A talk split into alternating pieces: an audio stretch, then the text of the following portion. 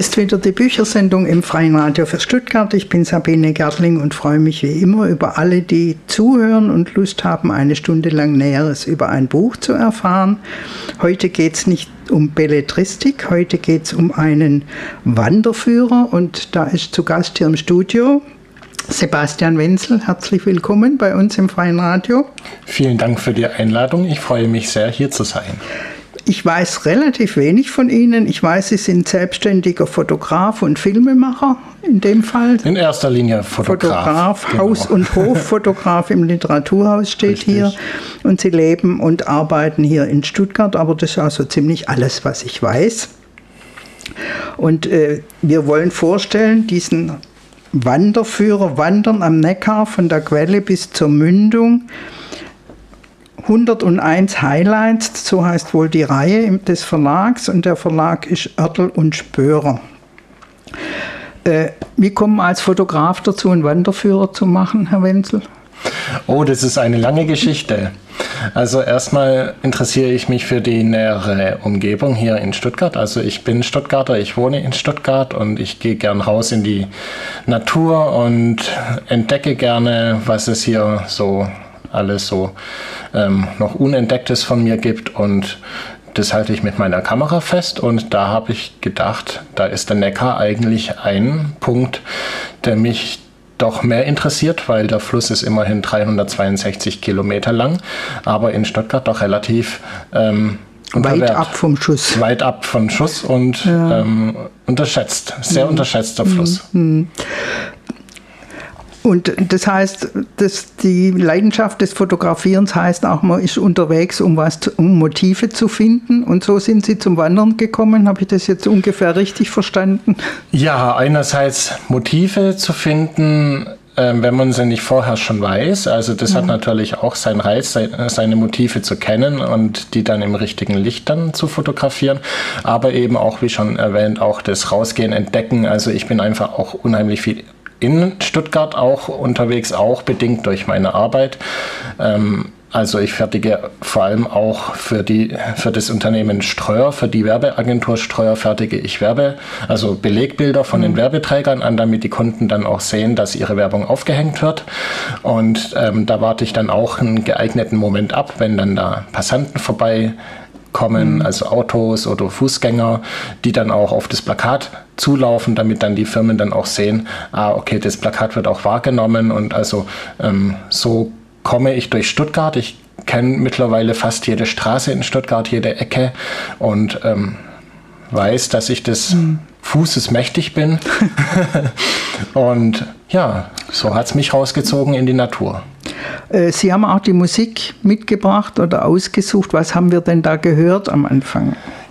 Also, ich spiele Saxophon in einer Big Band und unser Big Band Leiter, der Tobias Becker, der ist bekannt vor allem auch durch seine Tobias Becker Big Band und er ist Arrangeur, Pianist und Komponist. Und ähm, als es dann um das Thema Neckar ging, habe ich ihn gefragt, ob er sich vorstellen könnte, erstmal vorab, also zusätzlich zum Buch habe ich auch einen Film erstellt und ähm, der den Verlauf des Neckars zeigt. Der Film dauert circa 20 Minuten und da habe ich eben den Tobias Becker gefragt, ob er sich vorstellen könnte, darüber eine Melodie zu schreiben, die den Neckar interpretiert, musikalisch. Und das war jetzt quasi die Quelle? Genau, genau. Das war jetzt der erste Abschnitt angefangen mhm. bei der Quelle bis nach Horb ungefähr. Der ist so circa 100 Kilometer lang und dort durchfließt der Neckar ein tief eingeschnittenes Tal, das obere Neckartal. Und man, äh, das Tal bietet sehr viele facettenreiche Aussichtspunkte und ist wunderbar idyllisch und dort gibt es wirklich auch sehr, sehr viel zu entdecken und genau diese, diese erste Melodie hat eben den ersten mhm. Abschnitt interpretiert. Und jetzt hören wir mal einen ersten Abschnitt aus dem Buch, aus dem Reise Wanderführer, ich will immer Reiseführer sagen, Wanderführer, Wandern am Neckar von der Quelle bis zur Mündung von Sebastian Wenzel. Genau, also ich habe auch immer mal wieder auch Freunde mitgenommen und ich erzähle, also ich lese jetzt, ähm, wie ich mit meinem Freund Rainer von Rottweil nach Thalhausen wandere.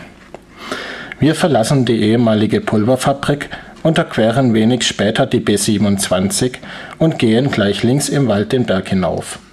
Eigentlich sollten wir bei der nächsten Möglichkeit rechts auf einen Pfad abbiegen, doch ein Hinweisschild informiert, dass eine Brücke, über die wir den Neckar später überqueren sollten, abgebrannt ist.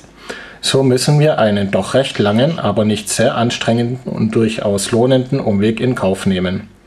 Immer dem Weg folgend verlassen wir den Wald wenig später und stoßen auf eine unheimlich weite Ackerlandschaft.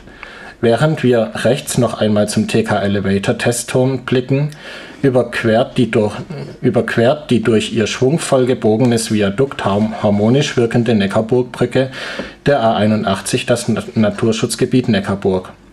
Wenig später erreichen wir auch schon das in einem Tal liegende, schleifenförmige Naturschutzgebiet, das einst der Neckar geformt hat. Heute fließt der Neckar in einem Seitenarm an diesem Tal vorbei. Das 1988 ausgewiesene und rund 64 Hektar große Naturschutzgebiet besticht durch sein, seine Wacholderwiesen, die dank einer über Jahrhunderte währenden Schafbeweidung zu den schönsten und wertvollsten außerhalb der Schwäbischen Alb zählen auf einem geschotterten, breiten Weg gehen wir romantisch am Hang immer weiter hinab ins Tal, um dann auf einem Hügel die Burgruine Neckarburg zu bestaunen. Die am Rande eines aufsteigenden, schmalen Pfades stehende, 793 erstmals urkundlich erwähnte Burg gilt als einer der ältesten Befestigungsanlagen des Landes. Sie besticht vor allem durch hochaufragende Mauerteile, mit teilweise noch erhaltenen Rundbogenfenstern, die aus der Renaissancezeit stammen. Von älteren Bauten ist kaum mehr etwas zu erkennen. Das fehlende Grün an den Ästen macht die Sicht auf die Burg noch besser und wir verbringen erneut viel Zeit mit Fotografieren und dem Erkunden versteckter Ecken. Wieder zurück auf dem Pfad, geht es noch wenige Meter über den Hügel hinauf zu einer weiten Wiese, an deren rechten Rand zum Wald idyllisch die Neckarburgkapelle residiert, deren Ursprünge sich bis ins Jahr 1275 zurückverfolgen lassen. Leider ist sie verschlossen, so dass wir umkehren und uns in Richtung Heimweg machen. Am Fuße des Hügels, auf dem auch die Burg steht, entdecken wir noch die Überreste der abgebrannten Brücke, die uns den lohnenden Umweg beschert hat. Hier biegen wir rechts ab und wandern wieder direkt am Neckar entlang. Dabei unterqueren wir die Neckarburgbrücke und beenden unsere erste Etappe in Talhausen. Das heißt, Sie haben das, die Wanderung in Etappen eingeteilt, in sechs Etappen insgesamt. Und äh, sind die zum Teil mit Freunden gegangen oder auch alleine? Genau, ich habe den Neckar eingeteilt in sechs Abschnitte die den Neckar charakterlich unterscheiden. Und ich habe jede, äh, jeden Absch also ich bin in Tagesetappen gewandert, in 30 Tagesetappen über das Jahr verteilt. Ich habe die Jahreszeiten mit eingefangen. Ich habe im Januar begonnen und ich habe im November beendet mhm. und äh, bin eben, wie gesagt, in Tagesetappen gewandert. Mit dem Zug bin ich zum Ausgangspunkt gefahren, dann bin ich gewandert und dann bin ich mit dem Zug vom Endpunkt dann wieder zurück nach Stuttgart gefahren und immer mal wieder habe ich auch meine mhm. Freunde mitgenommen. Und äh, also das sind jetzt sehr persönliche Texte da drin, aber Sie haben ja auch dann recherchiert. Wie kommt man hin? Äh, welche Längen, Breitengrade ist das? Äh, was gibt es für Tipps noch weiter dazu? Das haben Sie alles auch selber gemacht? Genau, ich habe alles selber gemacht. Ich habe sehr viel mit Komoot gearbeitet. Das ist eine für mich mittlerweile unverzichtbare App, mit der ich wunderbar planen kann. Ähm, da erkenne ich eine Karte. Auf der Karte sind ähm, Markierungen, wo es was zu entdecken gibt. Und dann kann man sich das auch bildlich anschauen, ob es sich lohnt, da auch hinzugehen. Und dann kann man sich von Markierung zu Markierung seine Route auch planen. Und damit habe ich meine Wanderungen geplant. Und ähm, nachher bei den Texten habe ich dann ähm, natürlich auch noch alles recherchiert. Ich mhm. habe in Google die Stichworte eingegeben. Ich habe ähm, dann auf den jeweiligen Hauptseiten von den Einrichtungen geschaut und dann auch noch was andere Unterseiten mhm. dann auch noch. Das heißt aber zuerst war die Route da und dann kamen die Bilder. Zuerst, genau, zuerst war die Route mhm. da. Ähm, zuerst war natürlich sehr viel Planung, wirklich viel Planung. Ähm, auch die Aufteilung, wie viele Wandertage ich in etwa brauchen muss. Also das stand dann alles schon fest, bevor ich dann die erste Etappe angefangen habe. So, und jetzt kommen wir musikalisch zur zweiten Etappe und danach hören wir dann einen zweiten Abschnitt aus Wandern am Neckar.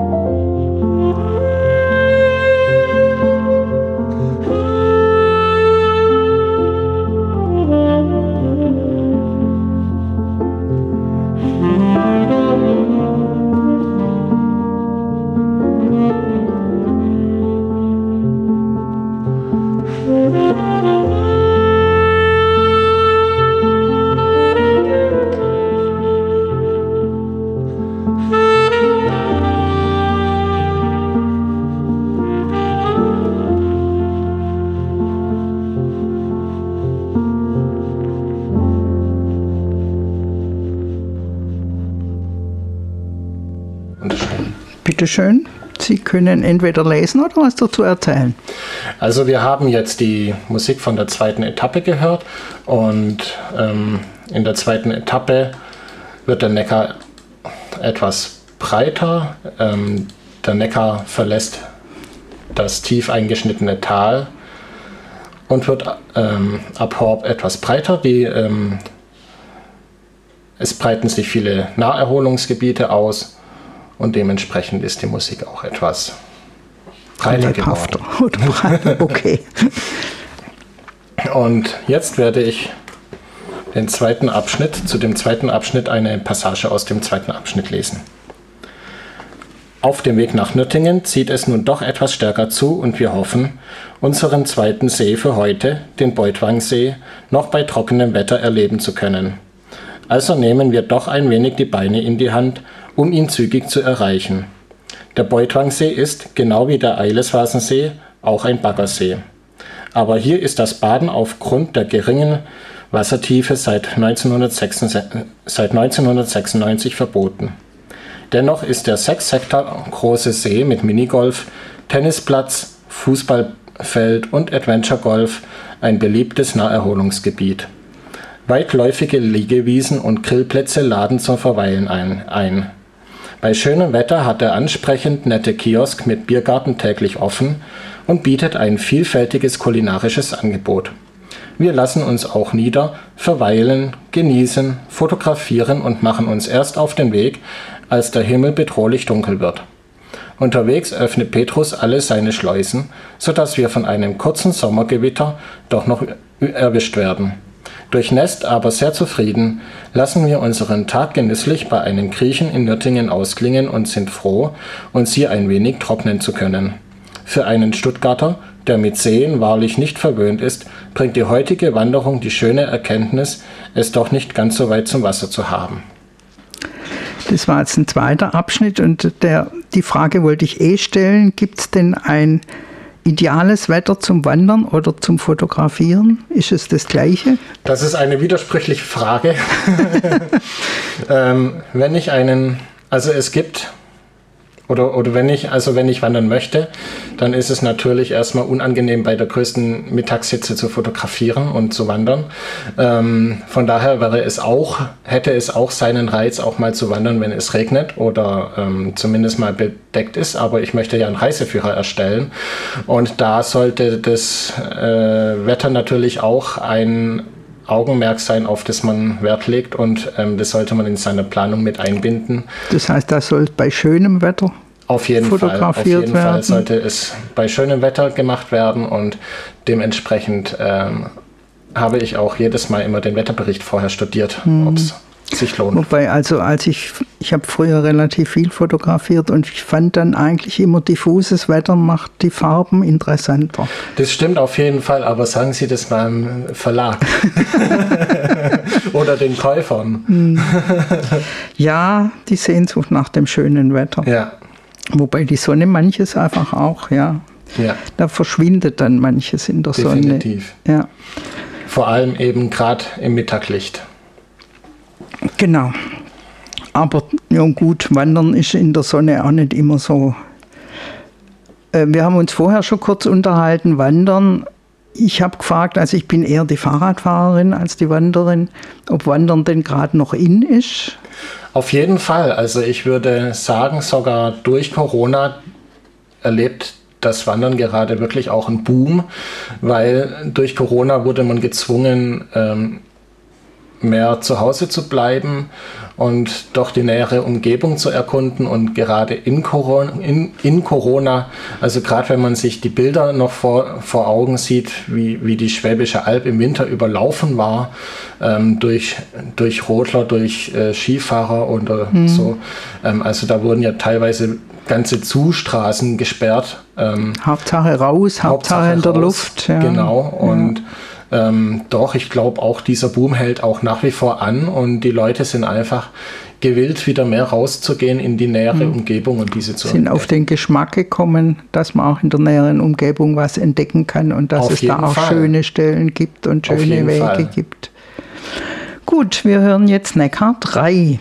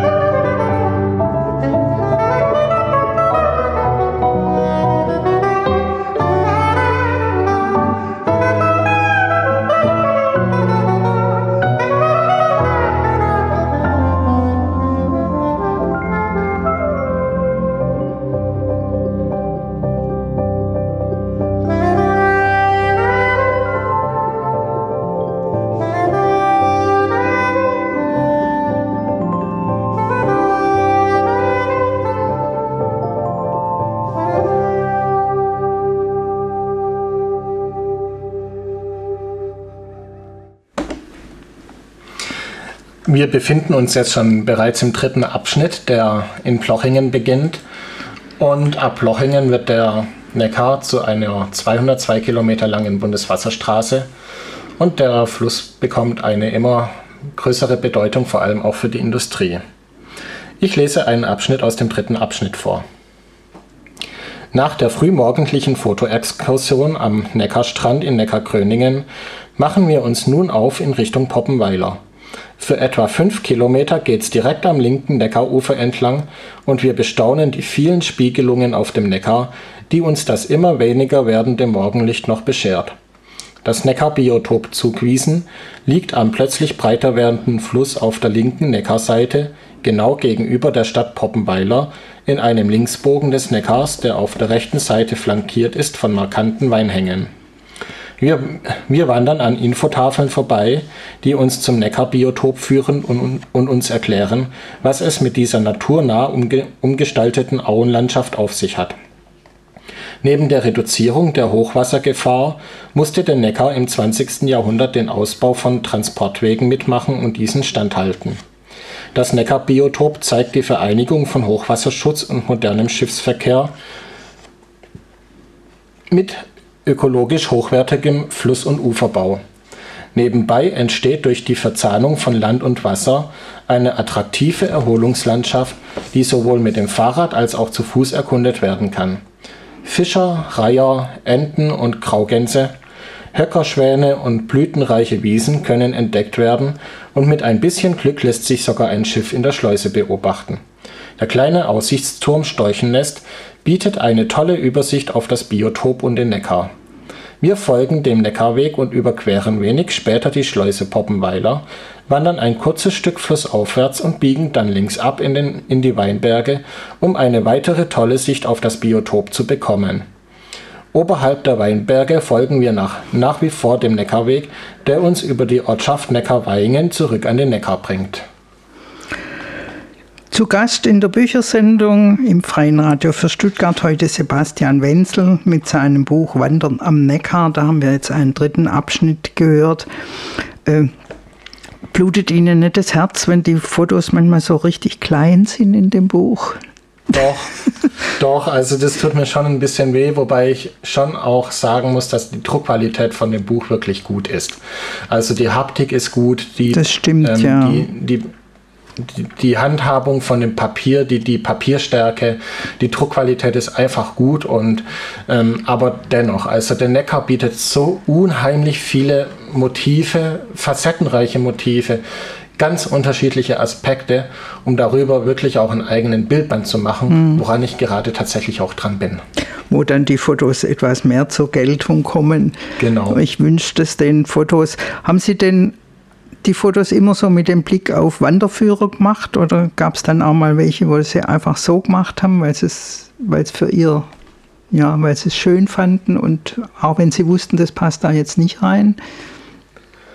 Also ich bin schon sehr fokussiert in, auch in dem, mhm. was ich tue.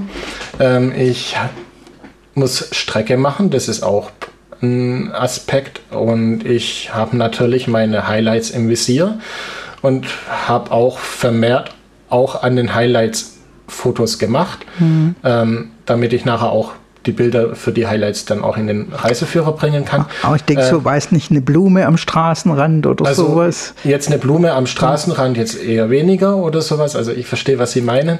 Aber ähm, wenn jetzt der Neckarverlauf zum Beispiel eine, ein unheimlich schönes Motiv ist oder mhm. sowas, ohne jetzt also freigestellt vom Highlight an sich, dann habe ich natürlich auch vom Neckar viele schöne Bilder gemacht. Oder Spiegelungen, Spiegelungen die Sie ja gerade genannt haben. Das kann ja auch was ganz Raffiniertes genau, sein. Genau, also ja. da habe also der Bezug zum Neckar, der muss schon immer da sein, auch in meiner Arbeit. Und wie gesagt, die Highlights haben Priorität, aber der, ne der Neckar, mhm. wenn der Neckar schöne, ein schönes Motiv geboten hat, dann habe ich auch das Schon mitgenommen. Noch. Und müssen Sie viel Ausrüstung mitschleifen, wenn Sie dann also, fotografieren? Also ich bin sehr ähm, meine, meine Ausrüstung ist sehr klein. Ich hatte eine kleine kompakte Kamera mit dabei. Ich hatte eine 360-Grad-Kamera dabei und ich hatte meine Drohne mit dabei. Das war alles. Und äh, wann haben Sie die Drohne eingesetzt? Immer mal wieder, je nachdem. Mhm. Also mit einer Drohne darf man natürlich auch nicht überall fliegen. Da muss man sich natürlich auch vorher erkundigen, beziehungsweise über die App kann man dann auch schauen, direkt am Standpunkt, wo man sich befindet, ob man die Drohne fliegen lassen kann. Und das habe ich dann ähm, tatsächlich dann vermehrt dann für den Film gemacht, die die Drohne zum Einsatz kommen lassen wenn eben der Fluss eine, ein schönes Motiv geboten hat, einfach überhaupt die Landschaft drumherum ähm, und ich mich vergewissert habe, dass ich da auch Drohne fliegen mhm. darf, da habe ich dann auch die Drohne eingesetzt. Gut, wir hören jetzt Neckar 4. Wird es noch lebhafter? Oder wie? Es wird wieder lebhaft. Es wird noch lebhafter. Noch lebhafter. Gut, wir hören Neckar 4.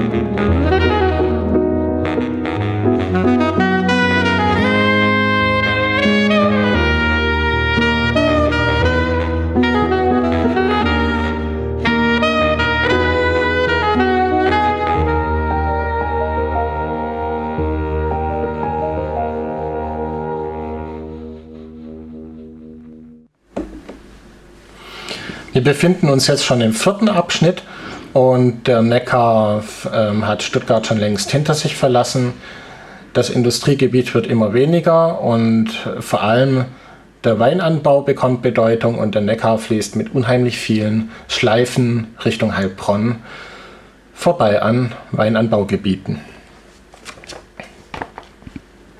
Nach einem Waldstück kurz vor Mundelsheim eröffnet sich mir das Weinanbaugebiet zwischen Mundelsheim und Hessigheim, durch das sich der Neckar in einer unglaublich eindrücklichen Schleife seinen Weg sucht. Auf der rechten Neckarseite erhebt sich ein Weinberghang, von wo aus ich mir eine gigantische Sicht auf diese außergewöhnliche Neckarschleife verspreche.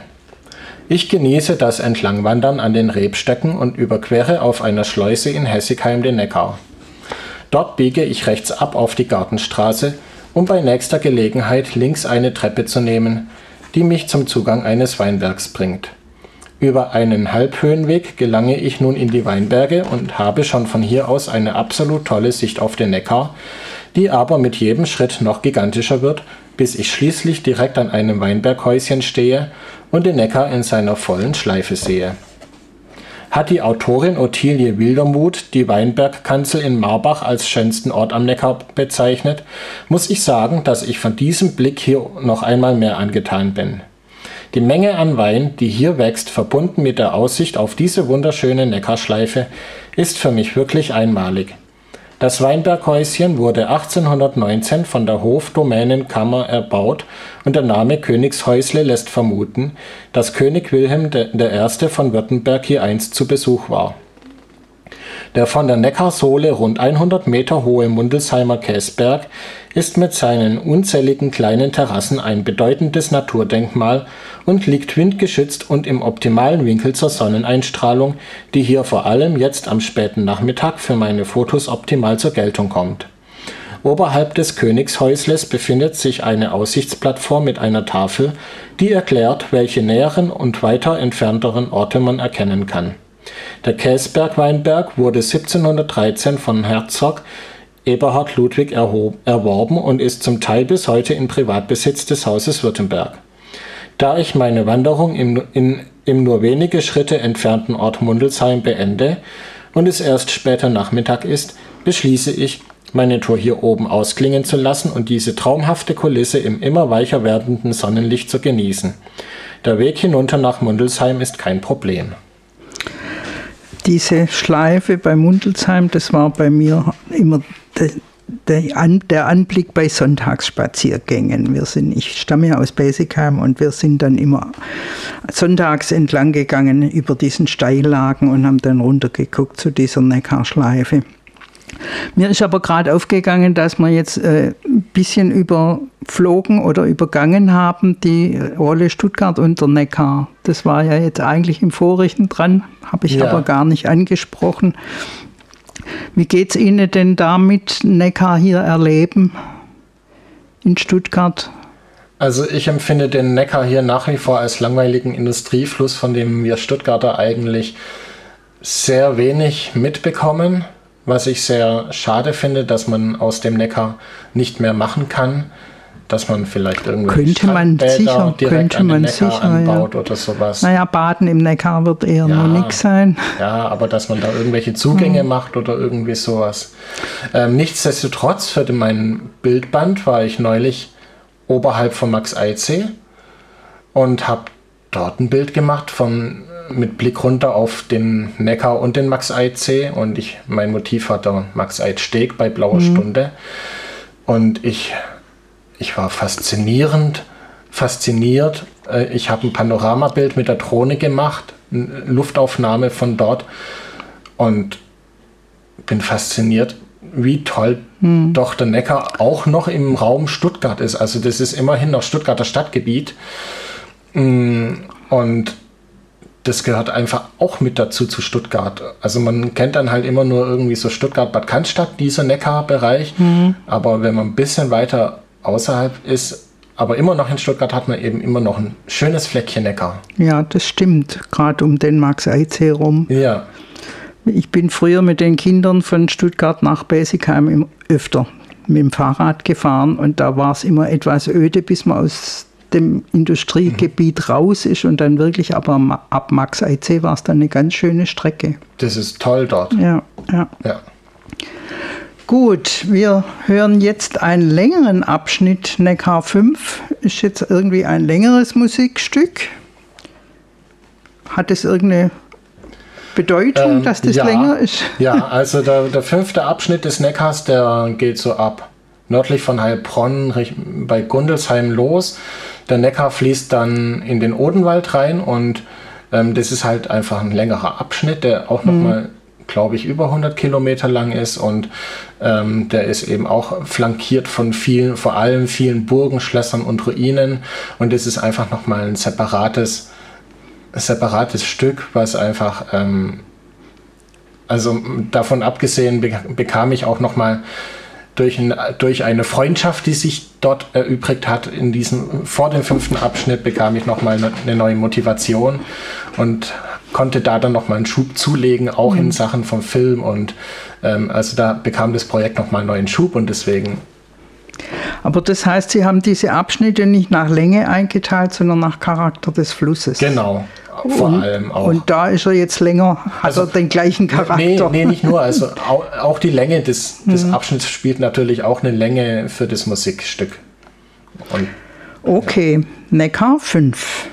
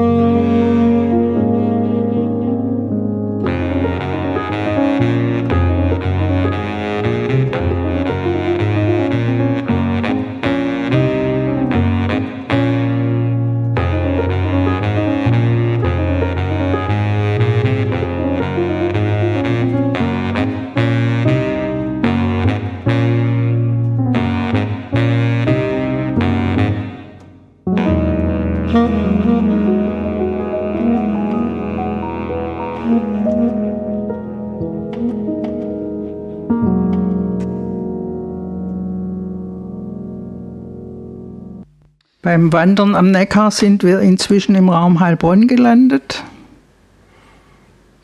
Genau.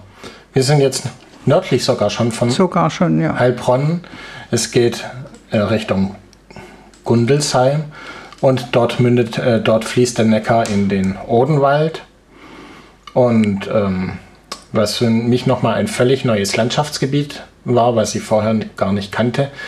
Ich wusste, dass es dort viele Burgen und Ruinen mhm. und Schlösser gibt. Und mittlerweile ist auch Herbst eingebrochen und ähm, der Herbst bietet unheimlich schöne Fotomotive, das Licht wird wieder weicher und vor allem in der Früh durch den Neckar bildet sich eben dort auch Nebel. Und mit meiner Drohne habe ich dann manchmal auch das Glück gehabt, ähm, die Drohne über den Nebel fliegen lassen zu können, um dann mhm ein, die Burgen aus dem Nebel rausragen. Die Burgen aus dem Nebel rausragen, genau. Mhm. Und das Nebelmeer direkt unten drunter, also traumhaft. Also da lese ich jetzt auch wieder ein Kapitel vor. Die Burg Eberbach.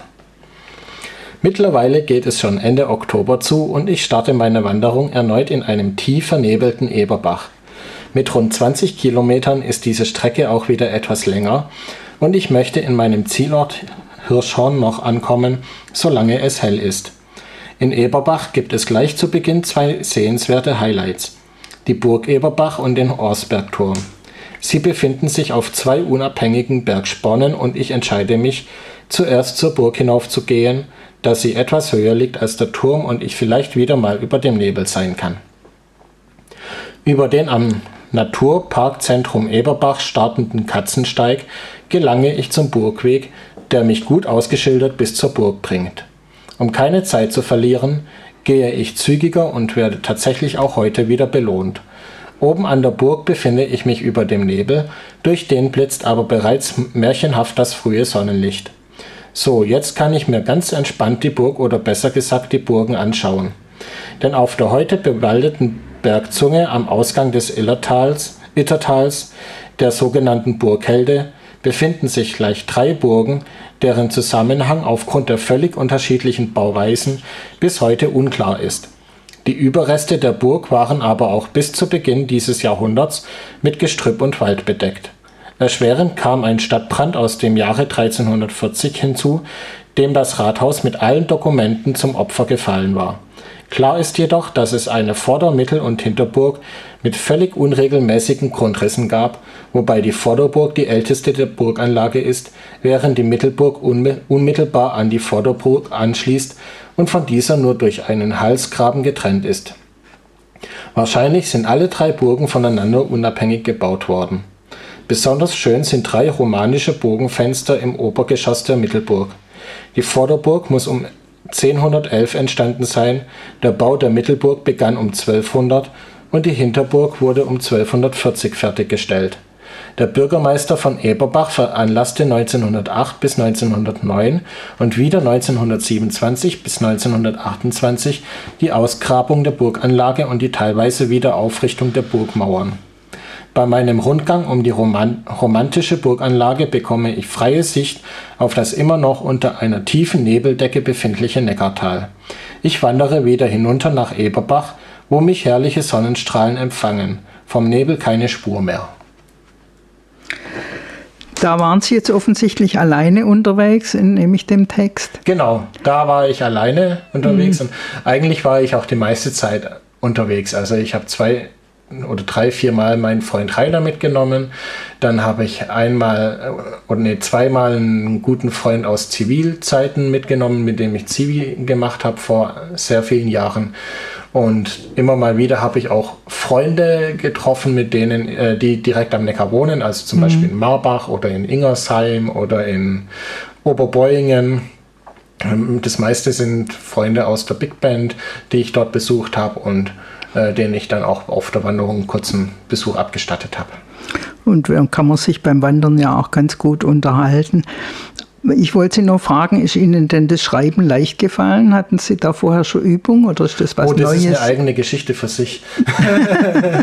also ich war eigentlich, äh, also ich war, ich war nicht gut in Deutsch. Also mhm. ich, Deutsch war mit ein Grund, weswegen ich ursprünglich auf die Hauptschule gekommen bin. Also ich war auf der Hauptschule, ich bin auf die Realschule gegangen, ich habe mein Abitur gemacht, alles so in einem Rutsch durch. Ich habe auch tatsächlich studiert, was nicht dann hätte sollen sein und ich deswegen auch Fotograf geworden bin, was eigentlich meine größte Leidenschaft ist.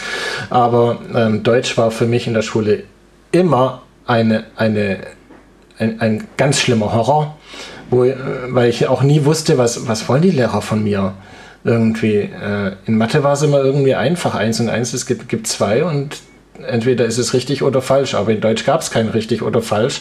In Deutsch gibt es Ansichten und äh, oder in meinen Augen gab es Ansichten, die nicht immer ganz den von meinen Lehrern en, entsprochen haben. Und deswegen habe ich mich da schon am Anfang in gewisser, in gewisser Weise sehr schwer getan.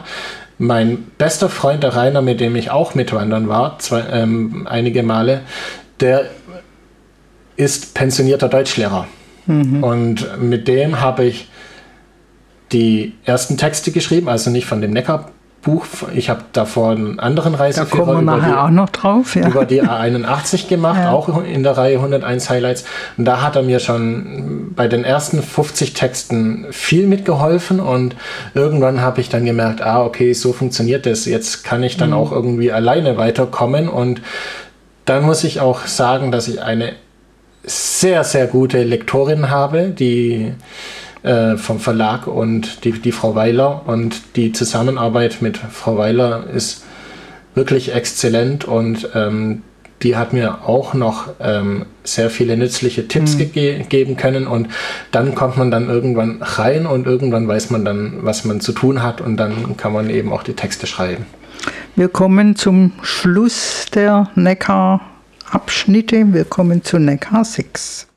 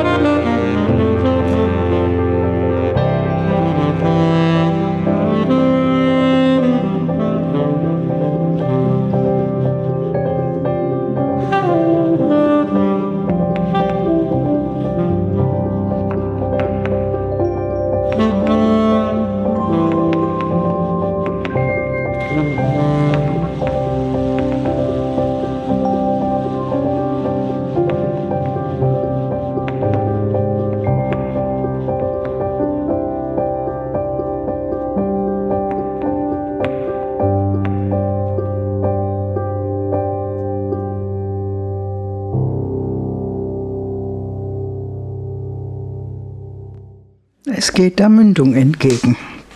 Genau, der letzte Abschnitt ist relativ kurz, der ist circa 30 Kilometer lang.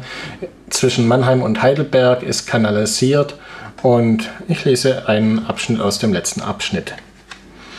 Heute beginnt der letzte Abschnitt meiner Streckenwanderung am Neckar von der Quelle bis zur Mündung. Die Wanderung von Heidelberg nach Ladenburg ist mit nur knapp 12 Kilometern recht kurz und verläuft ausschließlich am kanalisierten Ufer entlang, eventuell, sodass ich es eventuell bis nach Mannheim schaffen werde. Das Wandern am rechten Neckarufer ohne Steigung ist nach den letzten Etappen ganz entspannt und ich genieße es, einfach Schritt für Schritt zu gehen. Zuerst geht es am Heidelberger Zoo entlang. Nach rund sechs Kilometern unterquere ich die Autobahn A5 und erreiche schließlich Ladenburg. Dort stoße ich auf eine große grüne Wiese, hinter der sich den markanten roten runden Wasser hinter der ich den markanten roten runden Wasserturm erkenne, der die Stadt von 1903 bis 1991 mit Wasser versorgt hat. Die weitläufige Wiese und andere Grünanlagen hier am Neckar wurden 2005 zur kleinen Landesgartenschau Baden-Württembergs im Rahmen des Grünprojekts gestaltet und erwecken den Eindruck, sie waren schon immer da. Auf Infotafeln erfährt man jedoch, wie die einzelnen Anlagen verändert und teilweise auch ganz neu gestaltet wurden. Zusammen bilden sie den Grünen Ring, der vom Benzpark über die Festwiese entlang des Neckars mit einem großen Sandstrand und der weitläufigen Neckarwiese bis zum Freibad und dem Römerstadion verläuft. Weiter geht es an der schönen Bachlandschaft vorbei am einladenden Reinhold-Schulzwald-Park, bevor sich der Ring über die Altstadt bis zum Martinstor und dem Hexenturm sowie durch die Bleich am Ausgangspunkt schließt. Ich schlendere zwischen dem Neckar auf der linken Seite und der Neckarwiese rechts entlang und stoße wenig später auf den Ladenburger Strand, der einst eine nicht zugängliche Sandbank hinter, der, hinter starkem Bewuchs war. Nur wenige Eingeweihte wussten einen Weg dorthin. Hier direkt am Ufer auf dem Sandstrand verweile ich einen Moment und stelle mir vor, am weiten Meer zu sein, während ich ein Containerschiff beobachte, das gerade über den Neckar fährt. Ein markanter Hingucker am Ladenburger Strand ist die wie der Beginn einer Brücke gebaute Aussichtsplattform direkt an der neuen Schiffsanlegestelle. Sie bietet als Balkon der Stadt einen Ort zum Verweilen mit tollem Blick auf den Neckar, den gegenüberliegenden Ort Neckarhausen und hinüber zur Ladenburger Eisenbahnbrücke. Das Projekt Lebendiger Neckar hat es geschafft, aus einem vernachlässigten Gelände rund um den Wasserturm einen neckarseitigen Stadteingang mit freier Sicht auf den Fluss, Promenaden zur Schiffsanlegestelle sowie einen kleinen Anwalt, Au Auwald zu gestalten. Der Tag ist so schön und sonnig und es ist erst Mittag, sodass ich beschließe, weiter bis nach Mannheim zu wandern. Mal sehen, ob ich es scha zeitlich schaffe. Ein schönes Beispiel dafür, dass man den Neckar schön gestalten kann für Bewohnerinnen und Bewohner von Städten. Genau. Kann man nur hoffen, dass die Stuttgarter es auch noch ein bisschen besser hinkriegen. Genau, das wünsche ich mir auch, dass einfach die Uferlandschaft in Stuttgart noch ja. mehr reizvoller wird. Pläne gibt es, kam erst gerade wieder im Fernsehen, aber bisher ist einfach noch nichts umgesetzt. Sie haben vorher schon kurz angemerkt, dass es noch ein weiteres Buch gibt oder ein erstes Buch gibt. Da ging es ums Wandern vom Bodensee bis nee, von Stuttgart bis zum Bodensee, so rum. Als ich den Verlag angeschrieben habe, äh, Oertel und Spörer, haben sie mir zuerst versehentlich dieses andere Buch geschickt, vom Stuttgart bis zum Bodensee. Das war ihr erster, haben genau. Sie gerade schon erzählt. Genau. Und äh, ich kann mir das gar nicht vorstellen, der Autobahn entlang zu wandern. Doch. Hat das einen Reiz? Ja, ja, also das hat auf jeden Fall einen Reiz, weil, also ich sag's mal so, der Verlag Oertel und Spörer sitzt in Reutlingen und ist ein Heimatverlag, der viele, vieles, viel Regionales auf den Markt bringt und da gibt es natürlich äh, schon unendlich viele Reiseführer über die Region Schwarzwald, äh, Alp, Bodensee und so. Ähm, aber was es dazwischen gibt, das gibt's, äh, das wissen die meisten Leute noch gar nicht so richtig. Und ähm, da gibt es außer, da gibt nur die Autobahn, eben die von Stuttgart zum Bodensee führt. Und wenn man die Strecke fährt, dann weiß man halt meistens auch gar nicht, was es dort noch für schöne mhm. Abstechermöglichkeiten gibt. Und deswegen habe ich ähm, mich mal damit befasst, wo man dann eben auch, auch noch einen guten, schönen, schönen Ausflug hinmachen kann, wenn man auf dem Weg runter zum Bodensee ist. Also auch da gibt es 101 Highlights genau, entlang dieser genau, Autobahn genau. zum Beispiel. Zum Beispiel, also das doppelt sich jetzt schon auch ein bisschen mit dem, mit dem Neckar, also eben gerade das obere Neckartal zwischen mhm. ähm, Horb und Rottweil, aber ähm, dann auch weiter runter Richtung Donau-Eschingen und ähm, Villingen-Schwenningen, diese Ecke, ähm, die, die Hegau-Vulkane, mhm. also da gibt es unheimlich viel zu entdecken. Auch, auch viele Aussichtspunkte, auch wie Schlösser, Burgen, Und ähm, da haben Sie dann auch Wanderrouten gefunden? Also Sie mussten nicht über die Autobahn laufen? Nein, nein, also ich bin nicht am Seitenstreifen gewandert, ich bin schon hm. mit gebührendem Abstand am, an der Autobahn entlang gewandert. Ich habe auch viel eigentlich von der Autobahn gar nicht mitbekommen. Ähm, hm. Genau. Also. Okay, also von Wandern vom Stuttgart bis zum Bodensee ist auch bei Oertel und Spörer in, erschienen und auch da Sebastian Wenzel hat geschrieben und fotografiert. Wir wollten noch was zur Musik sagen. Sie haben vorher gesagt, dass der Tobias Becker die komponiert hat, aber wer hat sie denn ausgeführt? Auch der Tobias Becker. Also er war am Klavier. Und am Saxophon hat sein, sein Kollege Christoph Beck gespielt. Okay, das war die Büchersendung für heute. Verantwortlich für die Sendung war Sabine Gertling. Herzlichen Dank, Herr Sebastian Wenzel, dass Sie da Vielen waren und Ihr Buch vorgestellt haben.